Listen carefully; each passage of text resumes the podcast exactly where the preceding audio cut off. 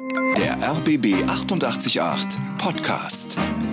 100% Promi. Ich freue mich auch wie immer sehr, sehr hier zu sein. Schön. Wo kommen wir her? Wo gehen wir hin? Und gibt's dort genug Parkplätze? Das ist ja dein aktuelles Programm. Ja. Und äh, lass uns mal genau diese Fragen in deinem eigenen Leben so ein bisschen beleuchten und Ja. äh, gucken, wie da die Antworten sind. Geboren und aufgewachsen bist du in Paris Mhm. als Emmanuel Peter Favry. Das Fast, aber das siehst du, mein Name ist so kompliziert. ist so Ni- nicht mal eine weil- tolle Moderatorin weil kann es auch aussprechen. kein Mensch. ja, genau. Ich bin auch. Alphonse und alles andere könnt ihr vergessen. Genau, aber sag es bitte mal. Nein, nein, ich weiß das auch selber nicht. Äh, Peter, Alphonse. sag mal bitte, Peter Falvi? Ich weiß nicht, ich spreche kein Ungarisch. Der Name Peter kommt aus Un. Ungarn. Ich, ich kann es auch nicht aussprechen.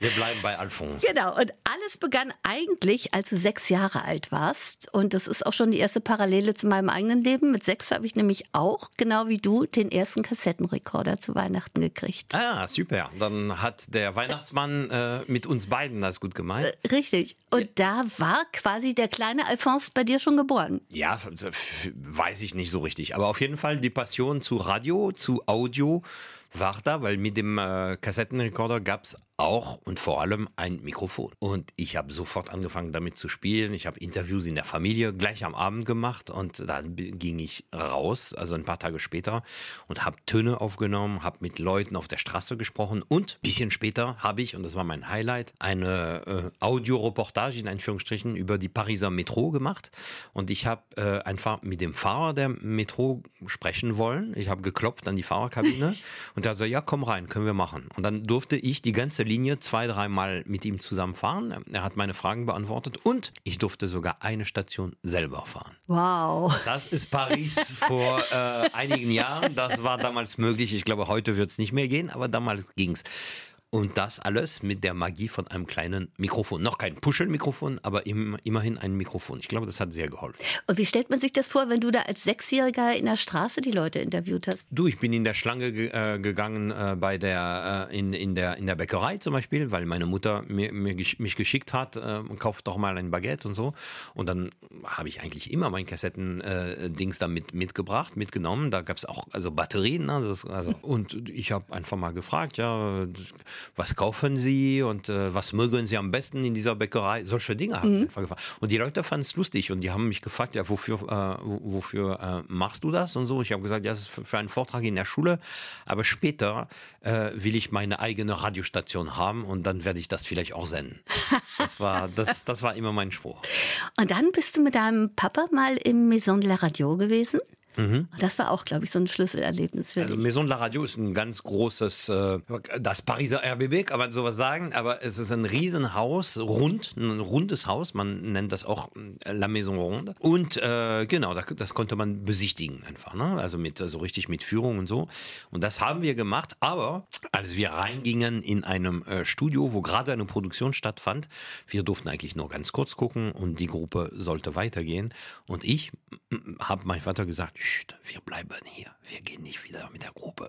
Und wir sind geblieben und haben die ganze Produktion mitbekommen. Irgendwann hat der Regisseur das gesehen, aber er hatte auch nichts dagegen.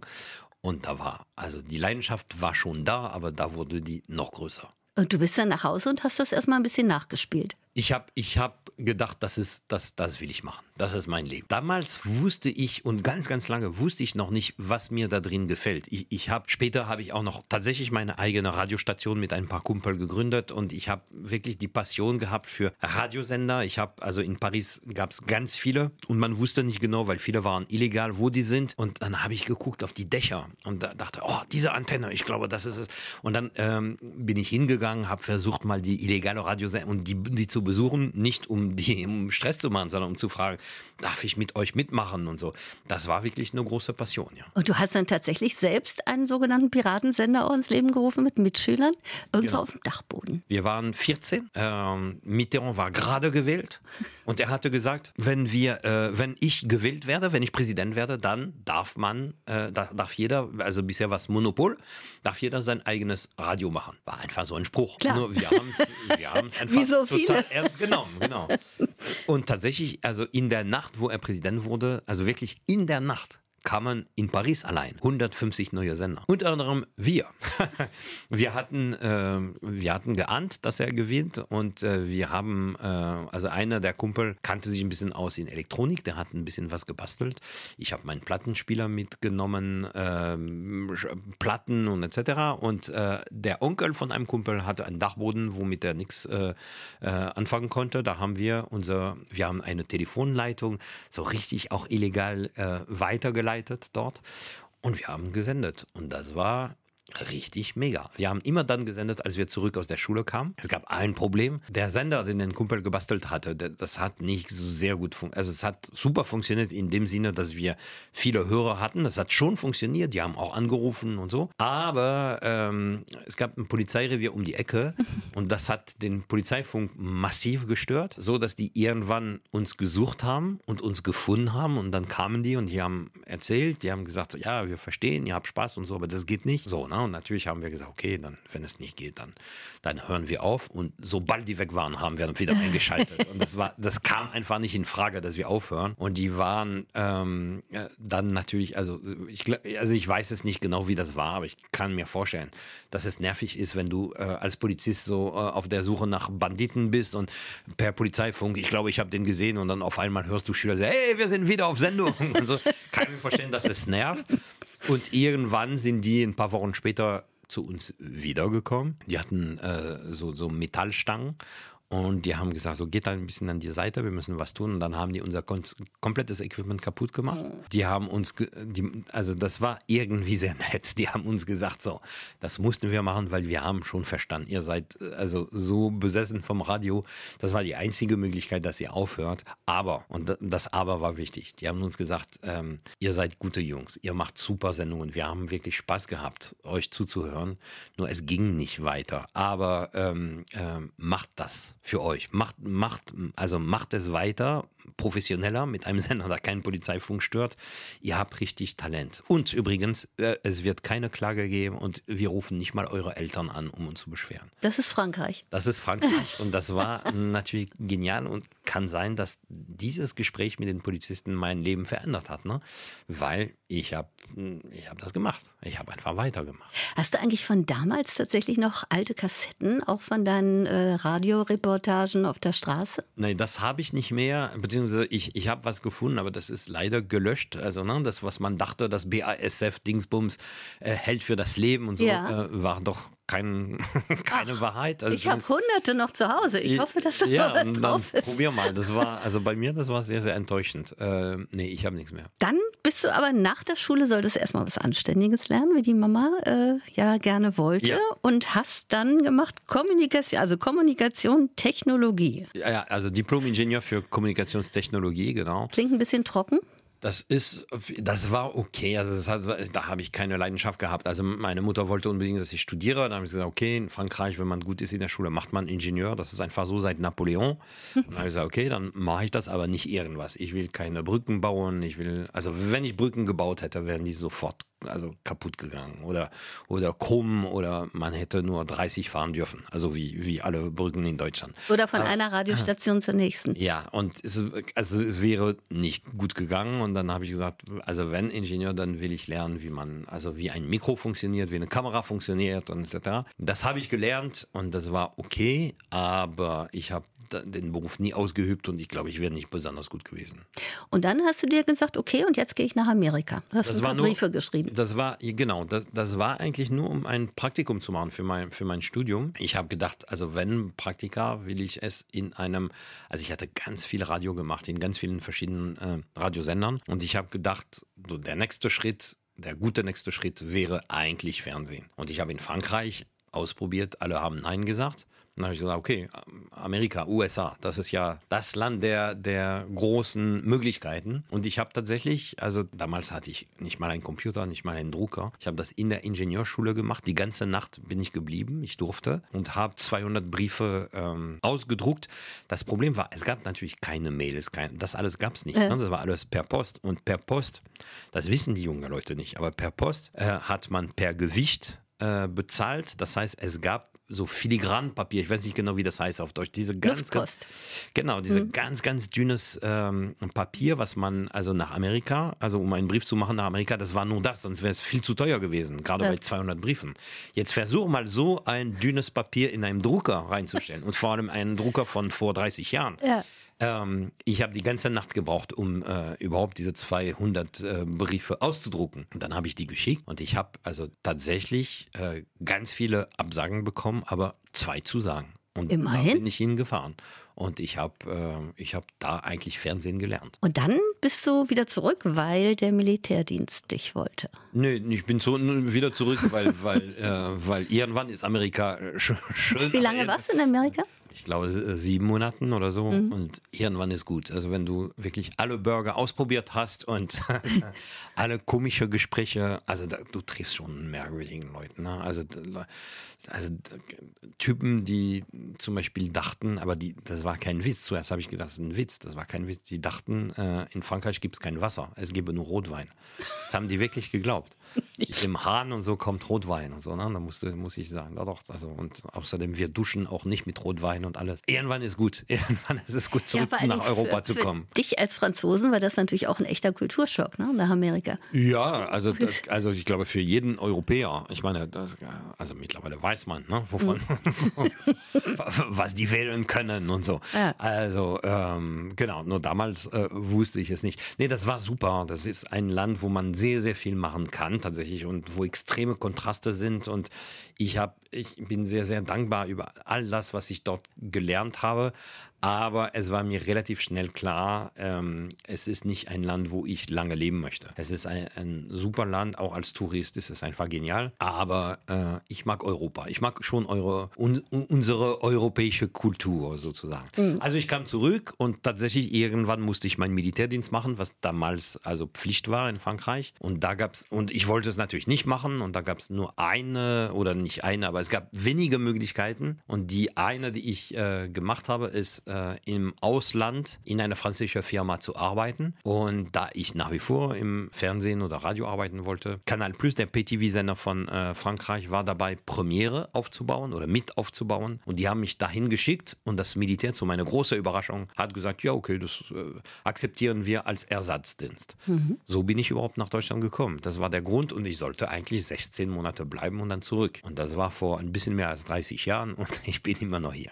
Genau, aber als die dir sagten, du kannst nach Deutschland gehen, das war ja nicht einfach so. Das äh, kann ich mir vorstellen, dass das schon ähm, auch in deiner Familie einiges ausgelöst hat. Ja, es ging eigentlich, weil das eben 16 Monate sein sollte. Also es war schon, ich sag mal so. Ausgerechnet also, war, Deutschland. Ja, ja, ausgerechnet Deutschland. Also ich war, ich, ich war äh, in diesem Büro vom äh, Kanal Plus Direktor und der hat mir ein, eine Karte gezeigt von äh, allen Kanal Plus, was die im Ausland haben. Also alle Sender, die sie im Ausland haben. Nach dem Motto, guck mal, das sind alle Möglichkeiten, wo wir dich hinschicken können. Und ich sehe Spanien, ich sehe Tunesien, ich sehe, die hatten irgendwas in der Karibik. Ich habe gedacht, wow, geil. Und der zeigt mir und sagt, bam, Deutschland. Karibik von Europa.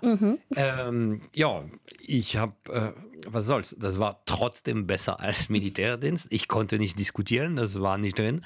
Und ich habe gesagt, dann ist es so. Im Nein-Nein sag ich, wahrscheinlich hat er gespürt, dass ich irgendwas in Deutschland zu tun hatte. Was ich vielleicht selber noch nicht wirklich wusste. Das sollte alles so sein. Aber, Ne? ja, das sollte alles so sein. Also im Nachhinein sage ich mir das. Also kann keiner wissen, man wird es nie wissen, aber so erkläre ich mir das mindestens. Genau. Aber lass uns in dem Zusammenhang nochmal über deine Großmutter, Mhm. über deine Grand-Mère sprechen, die ja auch eine ganz große Rolle nicht nur in deinem Leben, sondern auch in deinen Programmen immer wieder spielt. Deine Großmutter, die Auschwitz ja überlebt hat. Und Mhm. du hast schon als kleiner Junge, hast du das so beschrieben, dass du nicht verstanden hast, dass die uns Deutsche eben, also nicht hasst. Ja, das war, das, also sie war eine großartige Frau und, äh, und hat sehr, sehr viel Zeit mit mir verbracht. Und es war alles super und es gab nur eine Sache, die ich nicht verstanden habe. Ne? Das ist, warum hasst du nicht die Deutschen? Mit dem, was du erlebt hast, ich wusste nicht genau, was Auschwitz ist und was ein Konzentrationslager oder Vernichtungslager ist. Sie hat es mir erklärt mit Worten, wie man es einen kleinen Jungen äh, äh, erklärt und ich habe mir Bilder gemacht und ich dachte einfach nur, das ist ganz schlimm gewesen und habe mir ja Kinder Gedanken daraus äh, gemacht. Das Einzige, was mir klar war, ist normalerweise, wenn sie normal gewesen wäre, hätte sie die Deutschen gehasst. So. Ja. ähm, und sagte, nein, nein, ich, ich hasse nicht die Deutschen. Und dann habe ich immer gefragt, ja, warum? Wie kann das sein? Und sie hat mir gesagt, ich, ich verspreche, ich werde dir das eines Tages erklären. Aber jetzt nicht.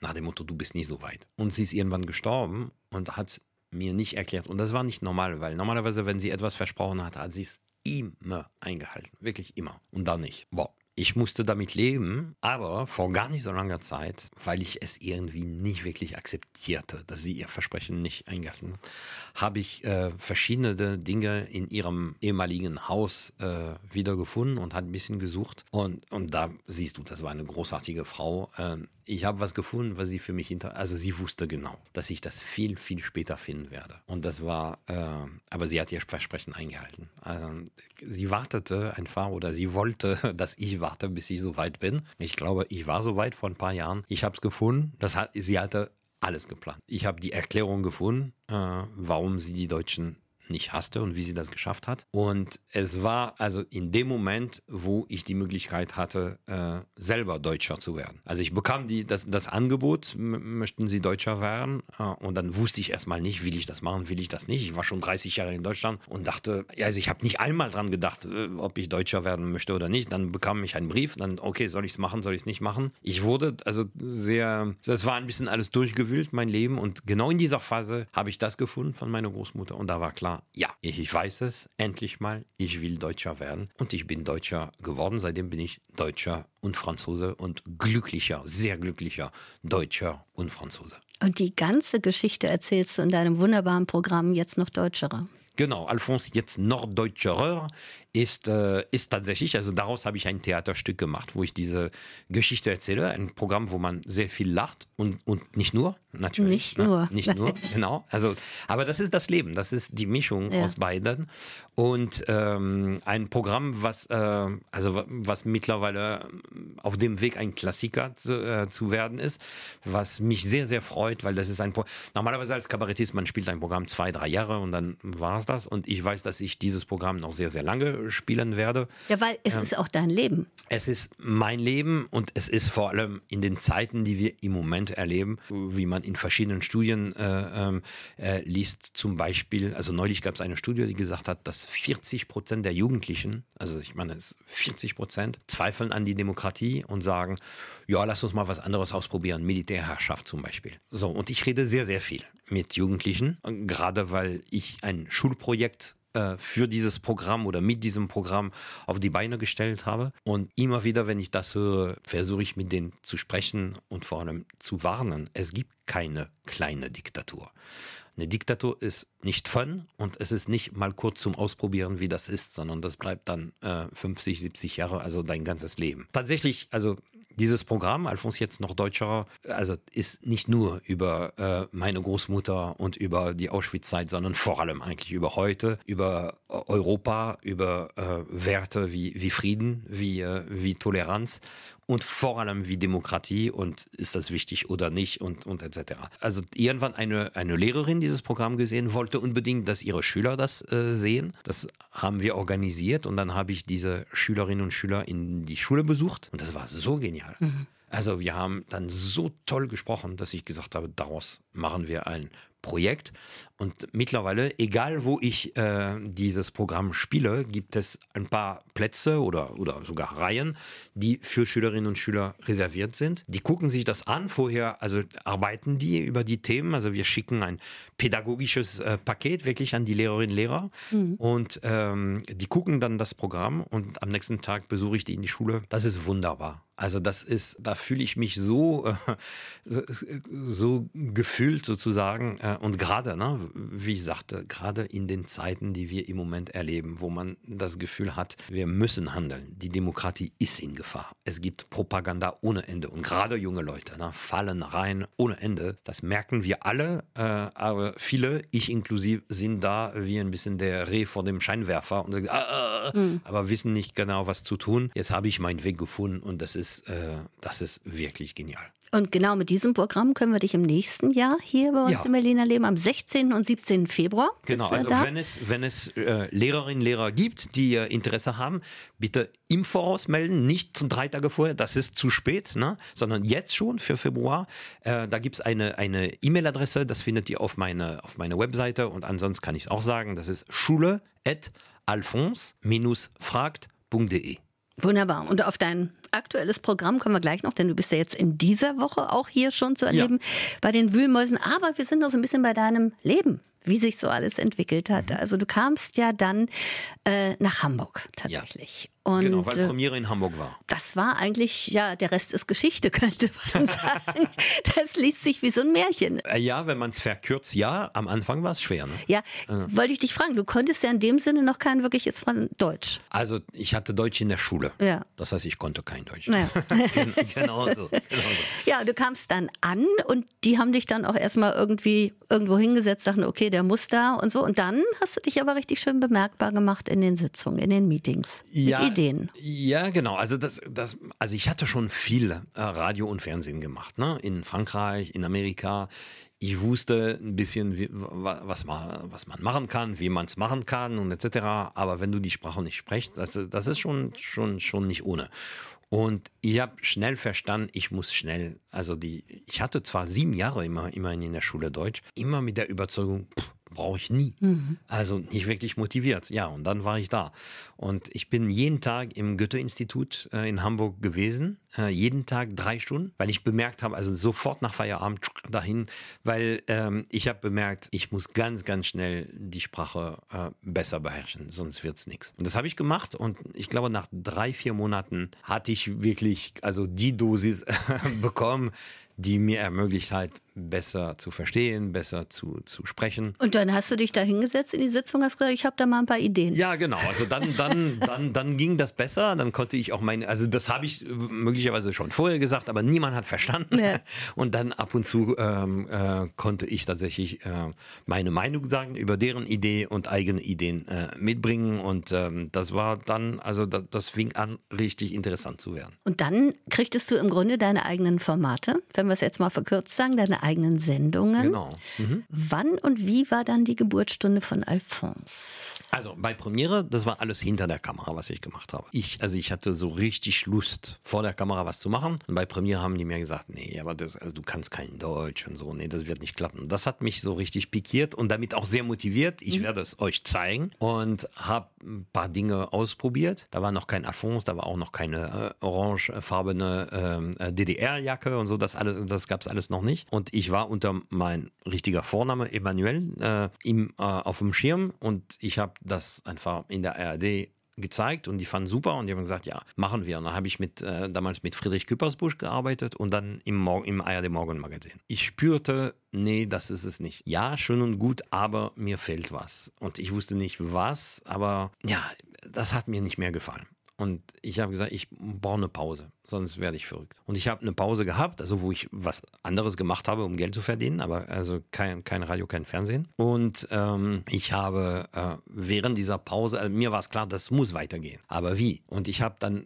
in einem, also ich habe viele Gespräche geführt zur Inspiration und unter anderem war ich in einem Kostümfundus, um mir das anzugucken. Das ist super, also kann ich jedem empfehlen. Ja, absolut. Ähm, und da habe ich diese Jacke gefunden. Und das hat viel geändert. Ich habe die angezogen, ich habe mich im Spiegel angeguckt. Dung, Ich habe ich hab wirklich was gespürt. Ich wusste nicht, was das ist. Mittlerweile weiß ich. Alphonse ist geboren, genau in dem Moment. Dann habe ich am nächsten Tag meinem Kameramann gesagt, lass uns mal was ausprobieren. Ich habe eine neue Jacke, ich möchte was, was probieren. Er hat nicht ganz verstanden, aber war da mit einem Tonmann, den wir nicht kannten. Und der war nervig. Der hat gesagt, ja, du hast kein Konzept, so kann ich nicht arbeiten und so. Und der hatte diese Angel, dieses Puschelmikrofon in der Hand, was, was immer da ist, aber was man normalerweise nicht sieht. Ja. Und der hat so genervt, dass ich ihm gesagt habe, weißt du was, geh mal in die Bäckerei, geh mal Ka- Kaffee trinken und gib mir das Mikro, ich mach das schon. Und so per Zufall ist das entstanden. Also äh, die Jacke war da, das Puschelmikrofon hatte ich in der Hand. Es hat auch noch sehr stark geregnet, meine Zettel waren komplett kaputt und ich habe mit den Leuten gesprochen und abends haben wir im Team uns das alles angeguckt und wussten, okay, das Format ist vielleicht noch nicht da,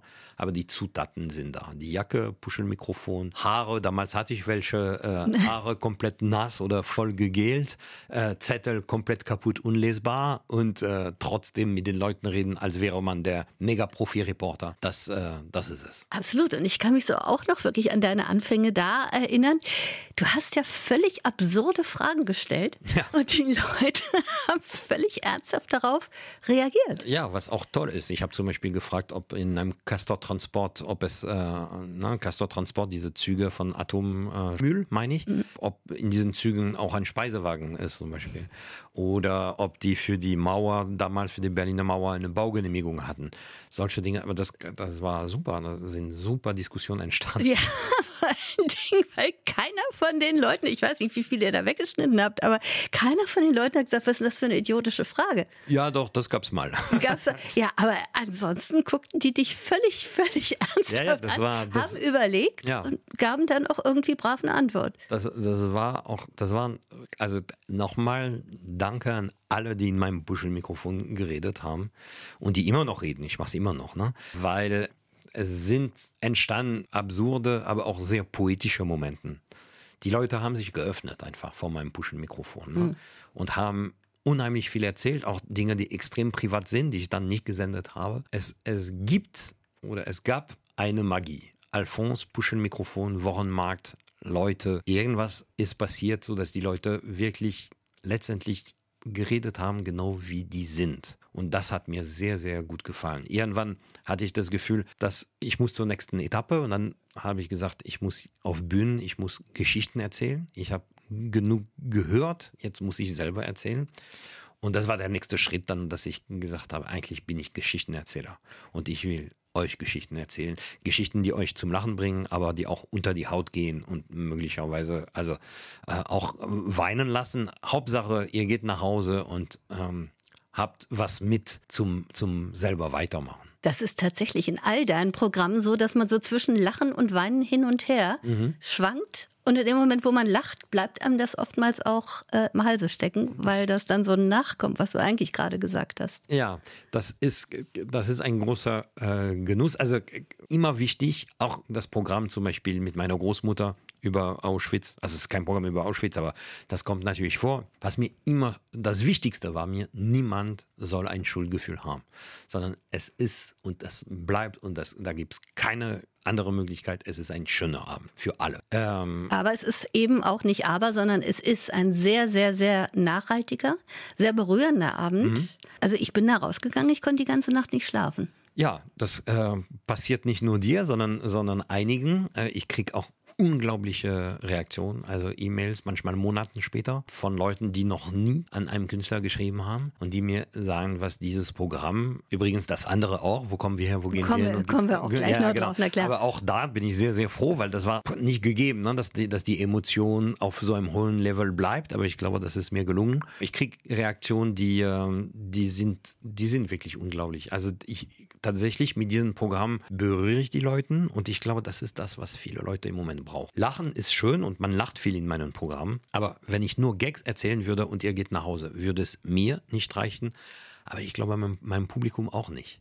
Äh, wir sind schon in einem Moment, wo wir alle nach Sinn suchen. Wahrscheinlich hat der Mensch immer nach Sinn gesucht, aber ich finde, dass im Moment, wo die Welt wirklich eine komische äh, äh, Lage annimmt, wo, wo man, also wo alles sich so schnell verändert, wo die Technologie eine komische Rolle spielt und so. Ich glaube, wir suchen alle Sinn. Und meine Art, mein kleines Steinchen zu bringen, ist es, Geschichten zu erzählen, die den Leuten gut tun. Und das ist das, was ich also immer als Reaktion bekomme. Und das ist wirklich also ein, ein immenses Glück für einen, für einen Künstler, dass ich also so Mails, Briefe, Geschenke auch bekomme und äh, immer mit dem äh, mit den begleitenden Sätzen sinngemäß ähm, dein Abend hat mir gut getan. Ja, was besseres gibt's nicht. Absolut.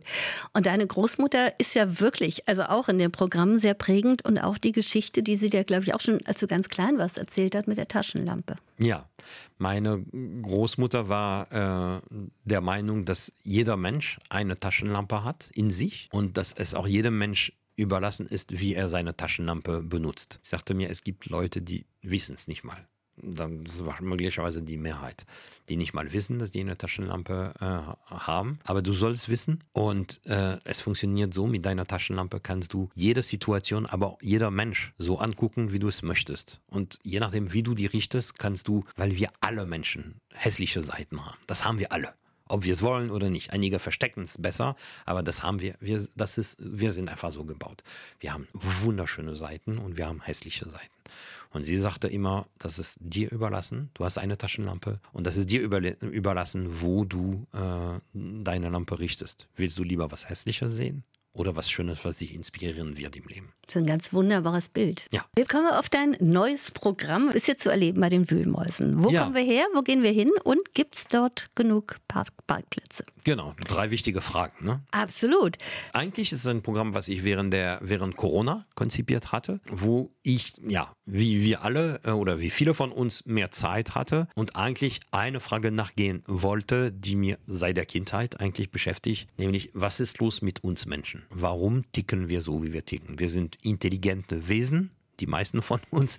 Wir, also die Menschheit hat unglaubliche Dinge erfunden, angefangen mit Radio. Also ich meine, ihr hört mich jetzt, obwohl ich nicht vor euch bin. Das ist, also ja, mittlerweile finden wir das normal, aber das ist eine geile Erfindung. Ne? Wir schicken Rakete auf den Mond. Wir, also unglaublich. Aber wir haben nichts erfunden, um im Frieden miteinander zu leben. Das machen wir nicht. Wir erfinden lieber neue Waffen, immer gefährlichere, aber etwas um so. Und das ist eine Frage, die mich schon als Kind sehr beschäftigt hat. Und als ich während Corona gedacht habe, okay, das ist das, da will ich in meinem neuen Programm darüber reden und ich will wirklich der Sache nachgehen. Das heißt, ich habe wirklich also viel Termine gemacht mit Wissenschaftlern, mit Gehirnwissenschaftlern, mit äh, Paläontologen, mit äh, so. Und auf einmal wurde es mir klar, weil die mir viel erzählt haben, da wurde es mir klar, im Moment, vieles davon weiß ich eigentlich. Woher? Und dann habe ich mich erinnert, dass ich als Kind in Paris ein äh, Nachbar hatte, der Wissenschaftler war, Paläontologe, und der mir tierisch viel erzählt hatte. Und ich hatte das verstanden als Achtjähriger mit einem achtjährigen Gehirn oder mhm. mit einem achtjährigen Hintergrund. Das heißt, ein bisschen krumm, alles hatte ich verstanden, aber irgendwie sehr charmant. Ich habe versucht, das zu aktualisieren. Ich habe ähm, tatsächlich daraus eine, ein, ein, ein Programm gemacht, wo ich wirklich der Sache äh, nachgehe. Warum ticken wir so, wie wir ticken? Wie kann das sein, dass wir im 21. Jahrhundert immer noch so viele Kriege haben? Mehr als 100 Kriege momentan auf der Erde. Was ist los mit uns? Warum konsumieren wir wie verrückt? Wir kaufen ständig Dinge, die wir gar nicht brauchen. Wir essen viel zu viel. Was ist los mit uns? Auch mit mir. Ne? Ich glaube nicht, dass ich besser bin. Ähm, überhaupt nicht. Voilà. Und ich kann sagen, das ist ähm, also eine alfonsige Art, diese Frage nachzugehen. Ähm, und ich kann sagen, zum Glück, es gibt Licht am Ende, am anderen Ende des Tunnels. Es Die Taschenlampe. Ist, es ist möglicherweise sogar eine Sparlampe, um da sehr korrekt zu sein. Ähm, äh, gibt es, auch wenn man also ziemlich, ähm, wie soll ich das sagen, aufgebaut, die, die, dieses Programm, also mit einem Hin und Her zwischen Pariser Kind und, und, und jetzt und immer wieder aktualisiert. Niemand tritt äh, einfach mal einen Schritt zurück, überlegt, tief einatmen und so, sondern es ist im Moment Panik äh, und, und ähm, niemand hört mehr äh, den anderen zu, gar nichts, als die Intelligenz äh, sich verabschieden würde. Und wir nur noch Instinkte, also Tierinstinkte hätten. Warum das so ist, das erkläre ich in dem Programm. Das kann man wirklich, also, also ziemlich genau nachvollziehen, was los ist. Die Frage ist, gibt es eine Lösung? Weil wenn es keine gibt, leider wissen wir, wohin das führt. Das haben wir in der Geschichte schon öfter gesehen und äh, vor gar nicht so lange Zeit. Und deshalb kommt zu, wo kommen wir her, wo gehen wir hin und gibt es dort genug Parkplätze? Und danach, ihr, also ihr, ihr werdet viel lachen, ihr werdet nachher viel nachdenken. Kommt. Alphonse, danke, dass du da warst, dass du da bist in dieser Woche. Merci beaucoup. Ich das freue sehr viel mich. Spaß gemacht. Ich freue mich immer hier zu sein. Ich freue mich auf die Wühlmäuse am Dienstag und Mittwoch. Ich freue mich, ich freue mich sehr auf Berlin. Eine super geile Stadt, fast so geil wie Paris.